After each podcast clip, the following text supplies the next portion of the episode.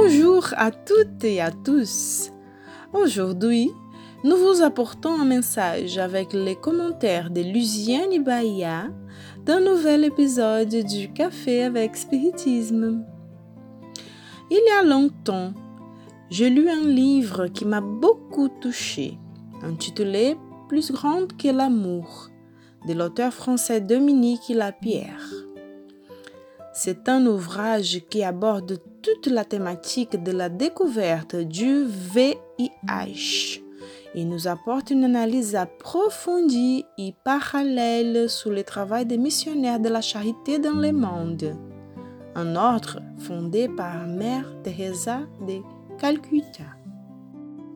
Parmi tant d'approches réfléchies émotionnelles, nous soulignons un personnage qui a été diagnostiqué avec le sida et qui était à un stade avancé de la maladie.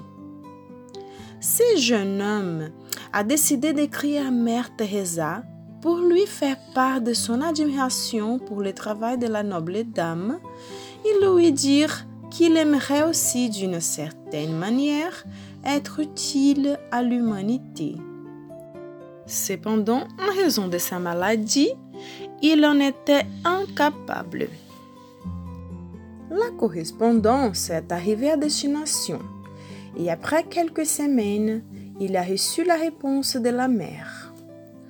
Elle a exposé sa compassion, mais inspirant courage et renouvellement, elle l'a invité à devenir assistant des missionnaires de la charité. Comme il était au lit, il n'y avait aucun obstacle à sa contribution. Elle lui envoyait donc les noms de trois personnes très vulnérables afin qu'il puisse prier pour elles chaque jour. Le jeune homme a pleuré d'émotion, mais très heureux d'être sûr qu'il pourrait être utile. Ces petits récits nous a fait penser à la question 643 du livre des esprits dans laquelle notre codificateur a demandé s'il y a ceux qui, par leur position, sont incapables de faire le bien. Et l'équipe de l'esprit de vérité affirme catégoriquement il n'y a personne qui ne puisse faire le bien. Nous sommes alors assurés qui, peu importe où nous sommes, peu importe ce que nous vivons, nous avons la possibilité de faire le bien.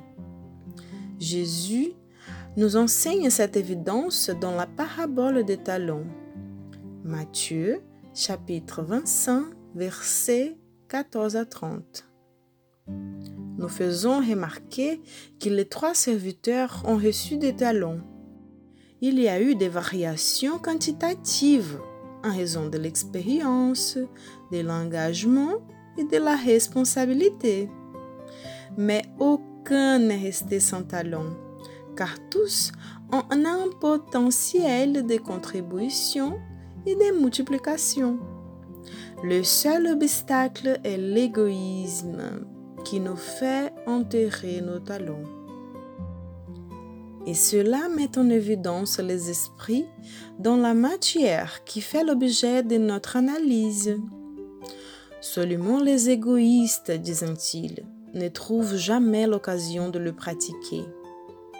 Et ils avertissent, il n'y a pas un jour d'existence qui n'offre à ceux qui ne sont pas aveuglés par l'égoïsme la possibilité de le pratiquer.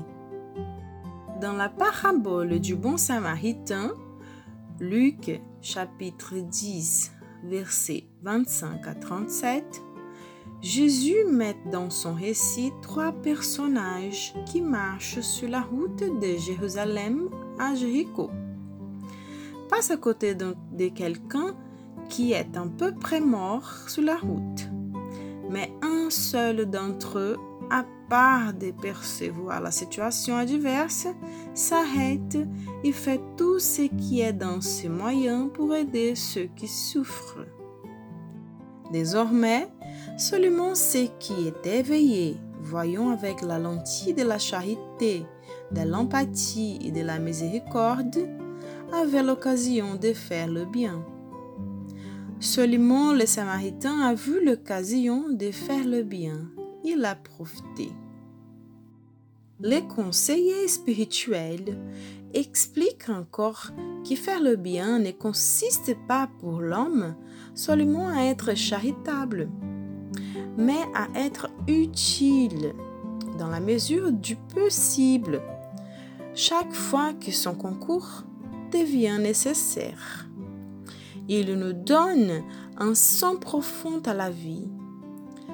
Être utile, être disponible dans la mesure de nos possibilités pour la réalisation de ce qui est nécessaire.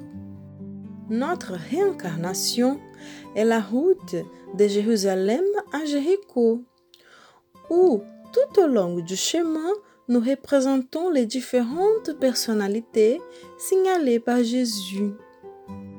L'invitation du Christ et de la doctrine des esprits est de nous assurer que nous pouvons toujours faire le bien, qu'il n'y a pas de limite à l'expression de nos talents, sinon l'égoïsme, que nous pouvons tous, sans exception, trouver une occasion d'être utiles par une parole amicale, par le silence l'attention à la douleur, la souffrance d'un frère. Par le plus grand et le plus efficace des utiles, qui est la prière. Peu importe d'où nous venons, peu importe notre situation, nous sommes toujours des collaborateurs potentiels du Christ et de sa récolte. Il suffit de les vouloir. Faites ceci et vous vivrez, a dit Jésus au docteur de la loi qui lui a demandé quoi faire pour posséder la vie éternelle. Faisons tous les biens qui est à notre disposition et vivons la vie éternelle du travail, de l'amour et de la fraternité. Avec une immense gratitude dans le cœur, nous vous embrassons fraternellement et jusqu'au prochain podcast du café avec spiritisme.